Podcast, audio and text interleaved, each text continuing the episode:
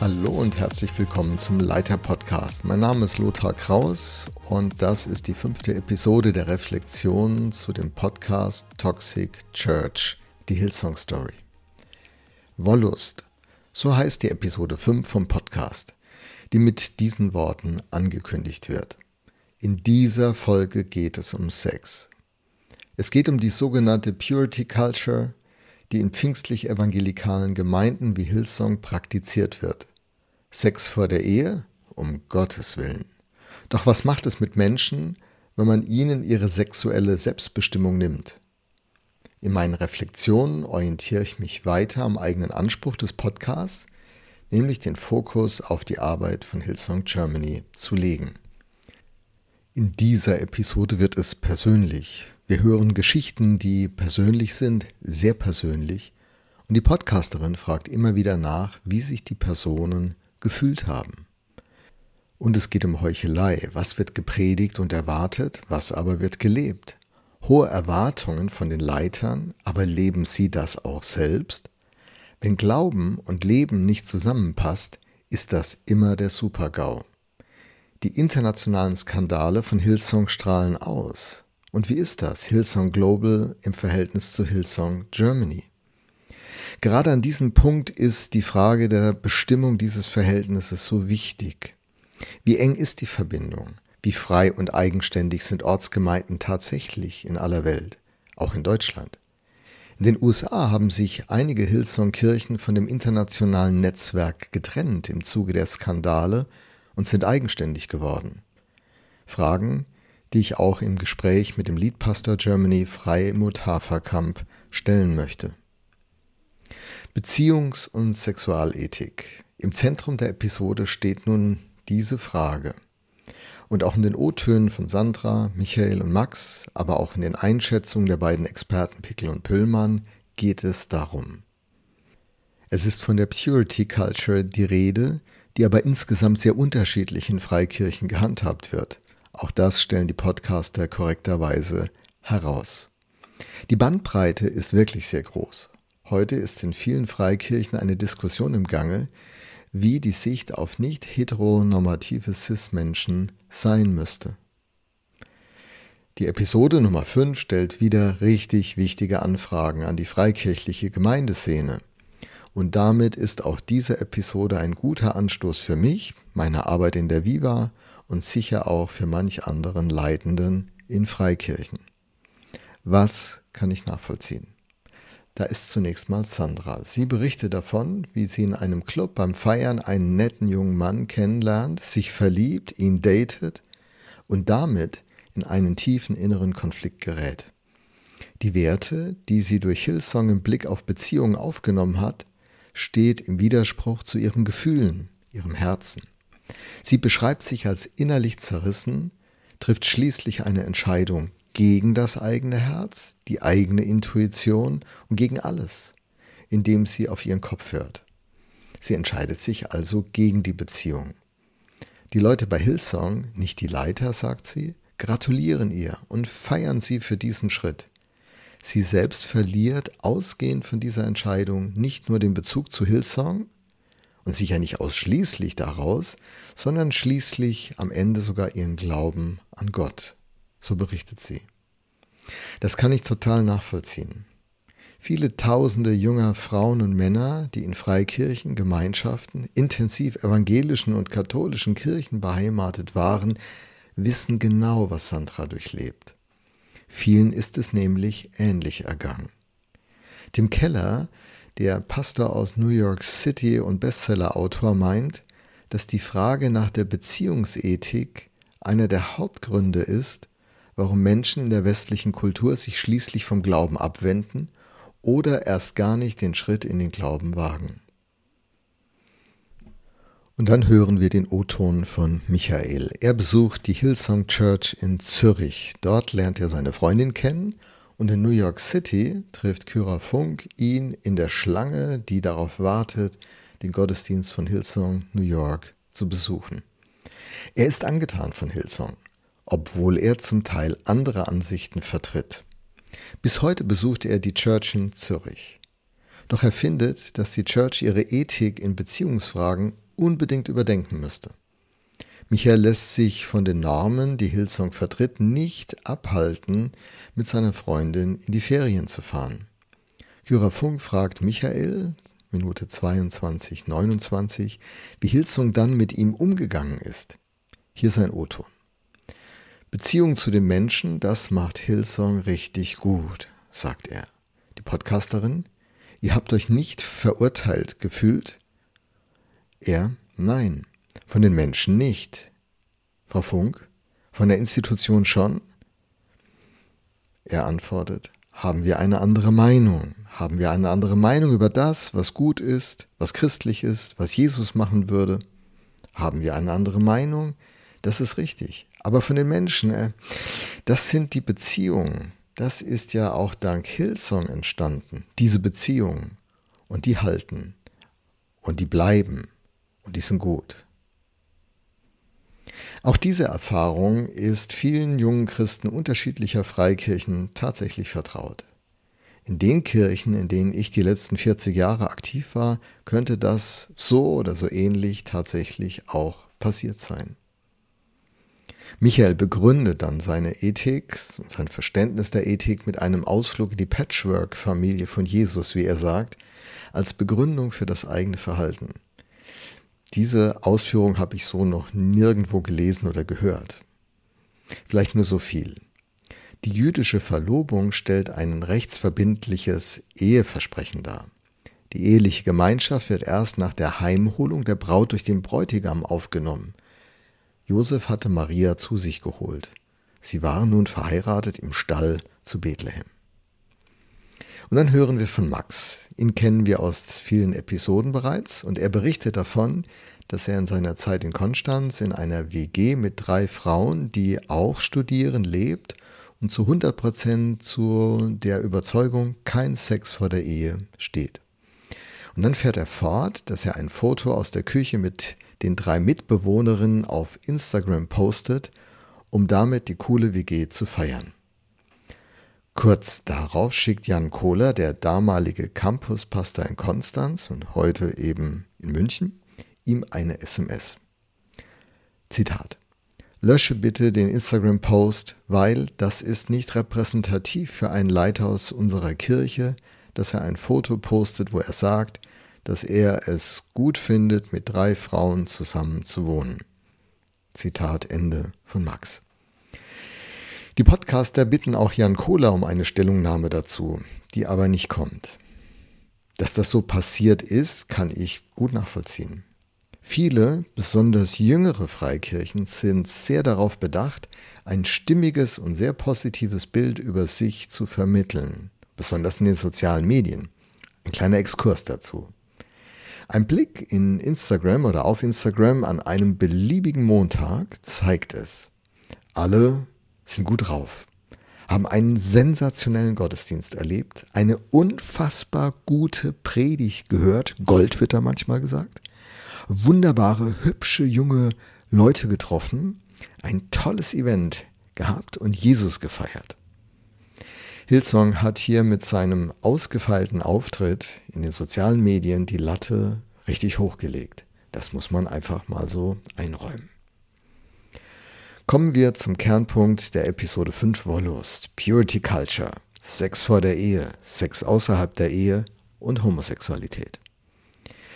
Hier vermisse ich O-Töne aus Predigten, Vorträgen oder Seminaren von Hillsong Germany. Dennoch, alles nachvollziehbar, was jetzt zu hören ist. Es ist dabei zu bedenken, dass das kein spezifisches Thema von Hillsong ist. Kira Funk nimmt das direkt wahr und greift es folgerichtig auf, erzählt davon, dass das auch in ihrer Freikirche, in der sie zum Teil aufgewachsen ist, die Mennoniten in Bielefeld, so war.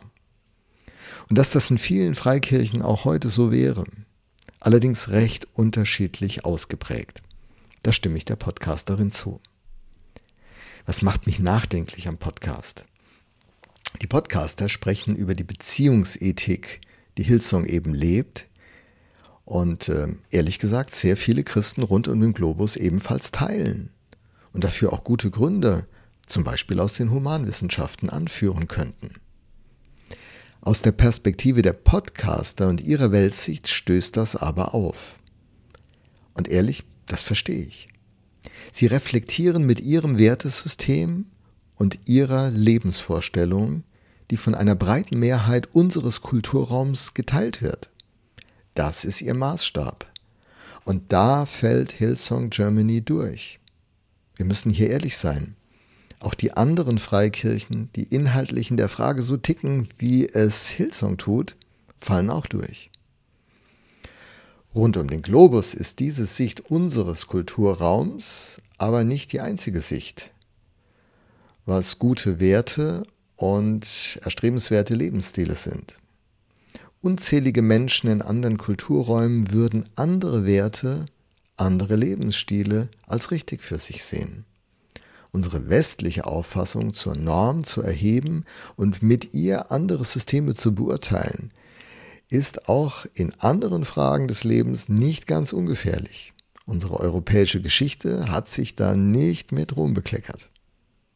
Praktisch kann man das aktuell in der weltweiten anglikanischen Kirche beobachten, dass Leute anderer Kulturkreise eine andere Auffassung vertreten. Ich meine, die anglikanische Kirche hat nun wirklich wenig mit Hillsong und den deutschen Freikirchen zu tun. In ihr sind nun große Spannungen an der Frage der Segnung homosexueller Paare entstanden.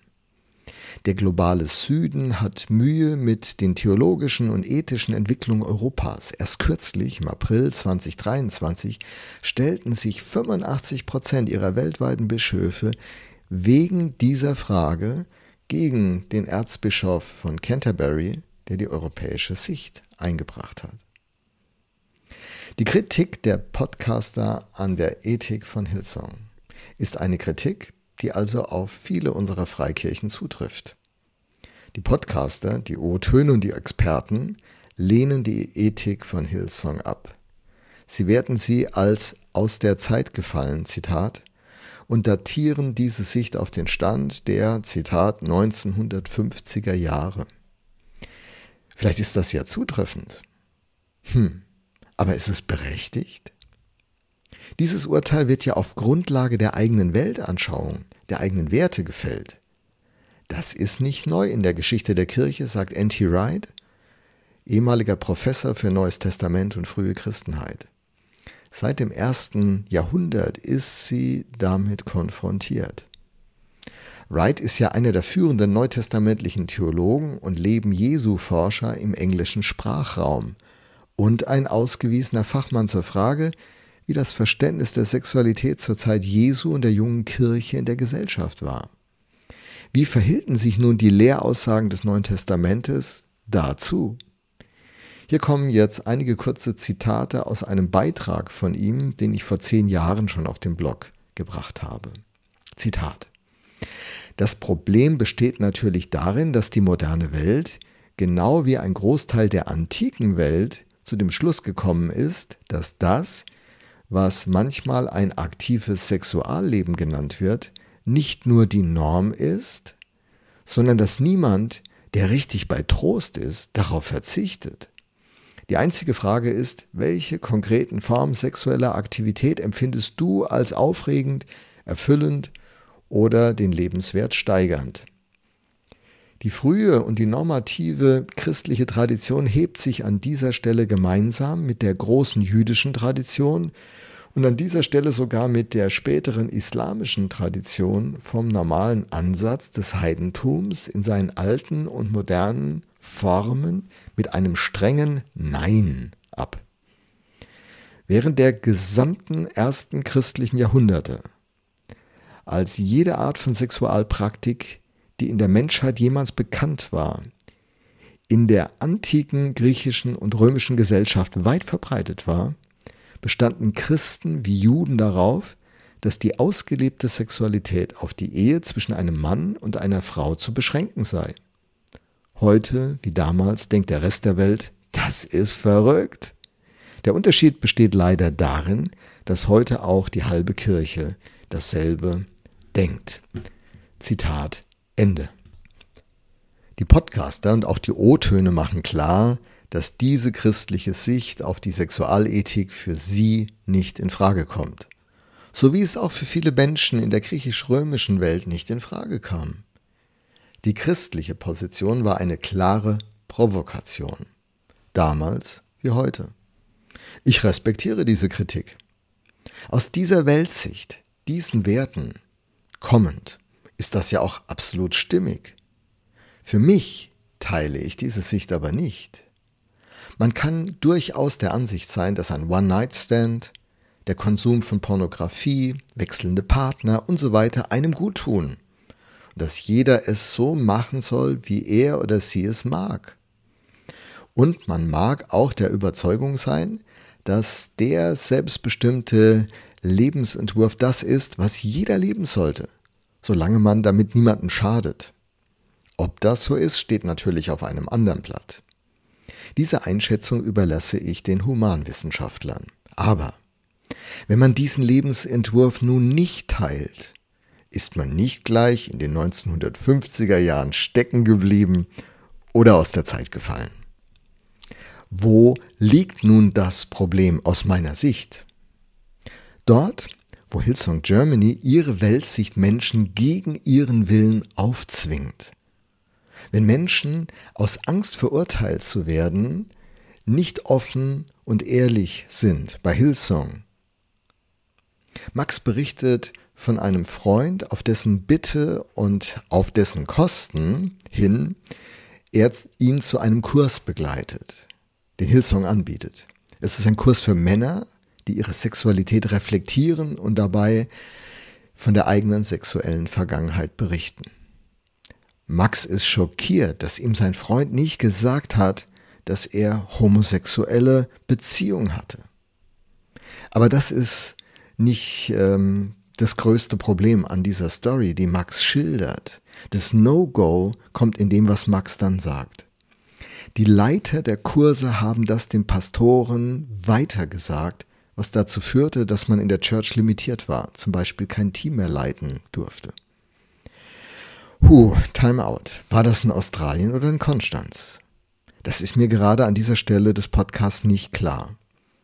Vom Hillsong College wissen wir, dass es so ein System gab, vielleicht noch gibt, dass persönlichste Infos an Verantwortliche weitergegeben werden, ohne das Wissen und die Zustimmung der Betroffenen. Hey, das geht einfach gar nicht. Darüber muss man reden. Und Max fährt fort zu berichten, dass er selbst bereits Sex vor der Ehe hatte, dass ihn das aber nicht disqualifizierte, aber Folgendes für ihn sich als Realität gestaltete. Zitat Aber es wurde erwartet und kontrolliert, das so nicht mehr zu leben. Man wurde regelmäßig indirekt gefragt von den Pastoren oder von den Teamleitern, berichtet er.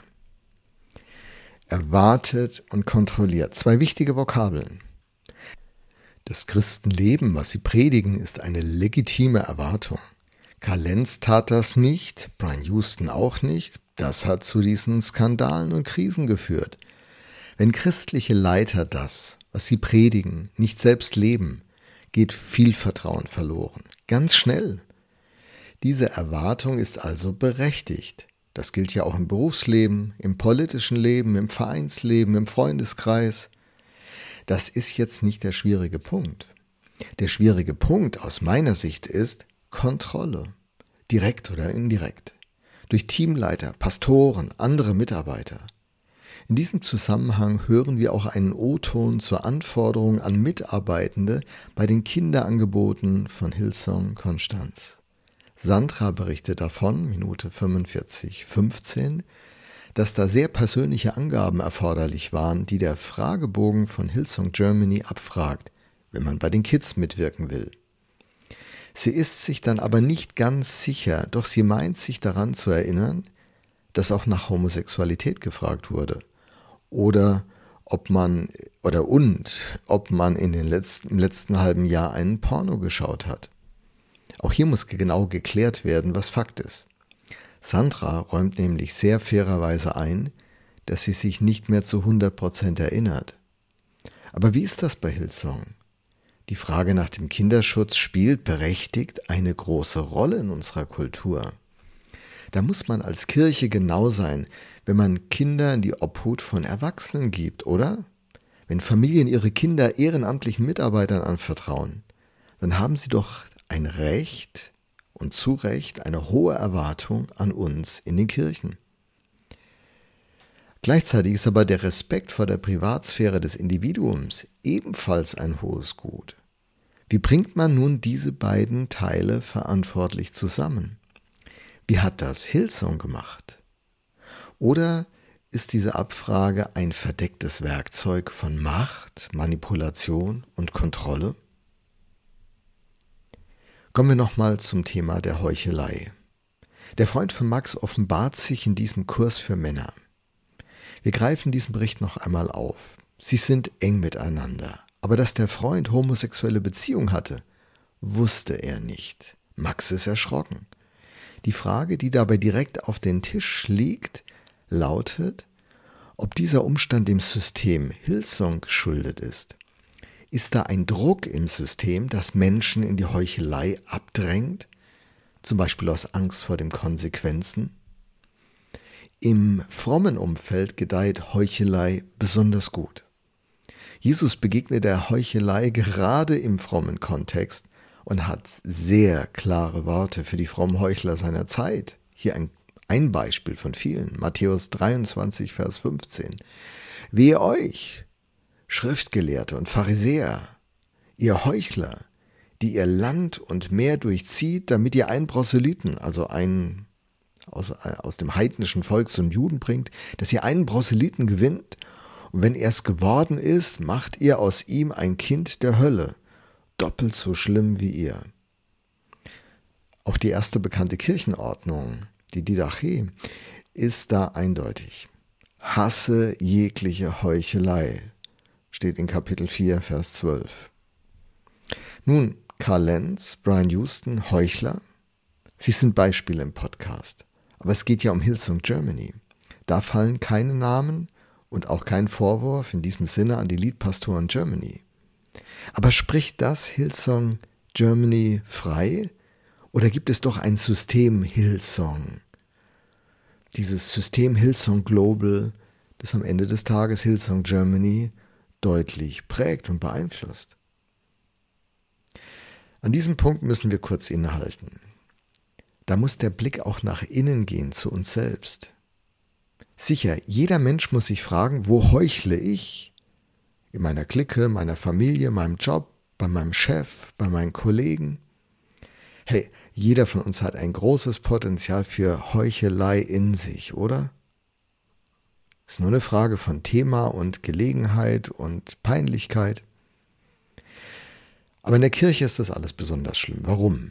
Weil der Anspruch, den wir Kirchen sozusagen äh, vor uns hertragen, moralisch so hoch ist, dass wenn wir dem Anspruch nicht gerecht werden, es besonders weh tut.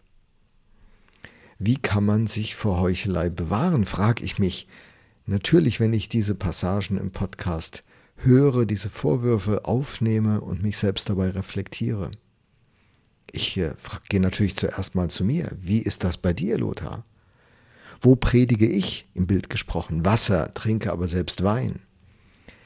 Welche Fragen, welche Verbindlichkeiten helfen mir, nicht zum Heuchler zu werden, obschon ich sicher hier und da echt an der Grenze segle? Nächstes großes Thema, Homosexualität. Schließlich wirft der Podcast auch dieses Thema an die Runde. Ein Thema mit, schwer, mit einer schwierigen Geschichte. Bis 1969 war die Polizei aufgrund des Paragraphs 175 aktiv. Später, danach, wurde Homosexualität primär als psychische Krankheit eingestuft. Erst 1990 strich die WHO Homosexualität von der Liste der Krankheiten. 1994 fiel der Paragraph 175 im Zuge der Rechtsangleichung mit der DDR, in dem Fall schon ehemaligen DDR. Heute sprechen wir in der westlichen Welt von einer homosexuellen Identität, ein Konzept aus unserem Kulturraum, meint Wikipedia. Wie sehen nun Kirchen das Thema? Was sagt die Bibel zur Homosexualität und wie sind die Texte heute zu verstehen? Bis in die jüngste Geschichte waren sich, Christ, waren sich die christliche Gemeinschaft im Wesentlichen über diese Fragen einig, sagen die Professoren Fortson und Grams in ihrem 400-Seiten-Buch Unchanging Witness, The Consistent Christian Teaching on Homosexuality in Scripture and Tradition. Sie sind der Frage durch die Jahrhunderte der Kirchengeschichte nachgegangen. Das alles hat sich grundlegend in den letzten 15 Jahren gewandelt. Alle Kirchen ringen mit dieser Frage. Die anglikanische Kirche hat, wie oben erwähnt, gerade eine starke Spannung in dieser Frage. Wir müssen festhalten, dass die Einschätzung zur Frage der Homosexualität und der Umgang mit Menschen, die ihre Homosexualität ausleben und gleichzeitig Jesus nachfolgen wollen, nicht nur für Hillsong eine Herausforderung ist. Viele Freikirchen stehen in der Gefahr, die Frage zu einem unwichtigen Nebenthema zu erklären. Das wird aber nicht gelingen. Weder bei Hillsong noch in den anderen Freikirchen. Der evangelische Pfarrer Dr. Gerrit Hohage, Pfarrer der Badischen Landeskirche, hat schon 2015 eine Übersicht zu den unterschiedlichen Positionen erarbeitet, die Christen einnehmen und jede dieser Positionen hat er dann eingeschätzt in ihre Vorteile und Nachteile. Ähm, seine Arbeit ist unter dem Titel Bibel, Homosexualität und evangelische Theologie als PDF verfügbar und auf dem Leiterblog habe ich ähm, seine Arbeit an dieser Stelle als Download verlinkt. Noch etwas. Der Podcast wirft ein Stichwort in die Runde ohne weiteren Beleg, dass Hillsong so etwas anbietet, fordert oder empfiehlt, nämlich das Stichwort Konversionstherapie. Sorry, das ist so ein heftiges Wort mit einer sogar juristischen Dimension. Da hätte ich jetzt gerne einen O-Ton von den Liedpastoren gehört oder ein Zitat mit Quellen aus einem offiziellen einsehbaren Dokument gesehen. Anfragen auf dem Podcast, die ich mir stelle. Ich habe eine Überschrift gewählt, die lautet Lothar der Heuchler. Und ich frage mich, sind meine Ideale, mit denen ich lebe, zu hoch und führen sie bei mir selbst, bei uns in der Viva, deshalb zur Heuchelei? Predige ich ausgewogen im gesunden Verhältnis von Anspruch und Zuspruch? Bin ich ein Ermutiger? Blühen Menschen in meinem Umfeld auf? Oder entsteht ein Klima von Angst, Schein, Selbstdarstellung, der Unwahrheit über einen selbst fördert? Kann man bei uns offen über das eigene Versagen sprechen, um Hilfe bitten, zusammen beten, ohne dass es zum Nachteil wird? Und ich frage mich natürlich, ist das Verhältnis von Liebe zu Wahrheit und Konsequenz gesund? Ich denke da an die Frau, die beim Ehebruch ertappt wird und zu Jesus gezerrt wird. Jesus sorgt dafür, dass diese Frau nicht verurteilt wird. Aber am Ende trägt er ihr auf, nicht mehr zu sündigen. Sünde, so ein Begriff, den mögen die Podcaster in der Episode nicht. Wenn man sich aber inhaltlich mit diesem Begriff der Sünde beschäftigt, Zielverfehlung, entdeckt man seine Relevanz. Wo Sünde dominiert, wird das Wertvollste in unserem Leben zerstört, nämlich unsere Beziehungen. Haben wir diese Perspektive, frage ich mich, wenn ich über Schuld und Sünde in der Viva spreche? Und spreche ich so darüber, dass nicht Moral und Zeigefinger regiert, sondern Liebe, Fürsorge, Wachstum zur Reife? Wird Gottes gute Absicht mit seinen Regeln, die uns vor Schaden bewahren will, dabei deutlich? Und werden diese Überzeugungen, von denen wir sprechen in der Viva, zu Überzeugungen im eigenen Herzen der Leute, die dann helfen und leiten? Ich muss mich auch fragen, wie bin ich denn als Leitender im Umgang mit meinen eigenen Sünden, Schwächen, Fehlern und meinem eigenen Versagen unterwegs?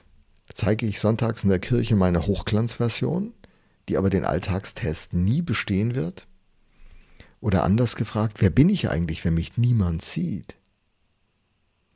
Und noch eine kritische Frage zum Schluss, die finde ich richtig tricky. Predigen wir in unserer Kirche Dinge, die wir als ganze Gemeinschaft hm, nicht leben oder stillschweigend tolerieren, im Wissen, die leben das zwar, aber wir reden da nicht drüber, reflektieren das auch nicht. Also ein Beispiel, ganz klassisches Beispiel. Wir könnten predigen, kein Sex vor der Ehe, aber die jungen und auch nicht mehr so jungen Paare leben einfach anders. Alle ahnen das, alle wissen das, keiner spricht es an. Aber nicht nur in der Frage dieser Beziehung gilt diese Frage, sondern auch in anderen ethischen Fragen wie Schwarzarbeit.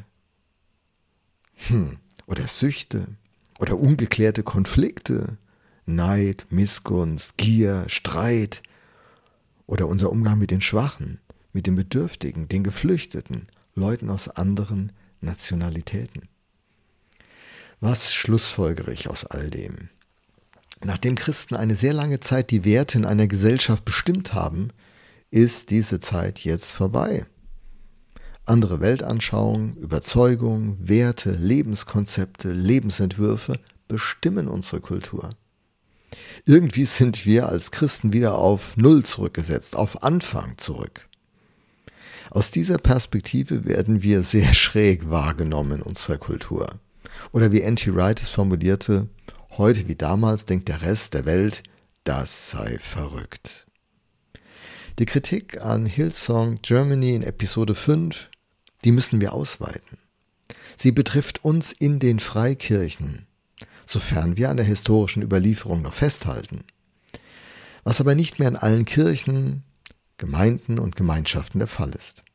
Der Podcast trifft die christliche Gemeinschaft an einem Punkt, an dem bei uns zu diesen Fragen so viel im Fluss ist, wie selten zuvor.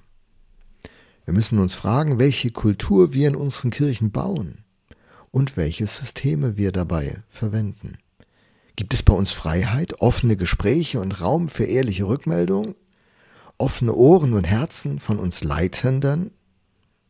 Der Podcast legt mit seinen O-Tönen den Finger in die Wunde. Wir fragen uns, finden bei uns Christen einen Raum, in dem sie reifen können, eigene Herzensüberzeugungen ausbilden und deshalb Werte leben, die Menschen mit anderen Lebensperspektiven absurd erscheinen?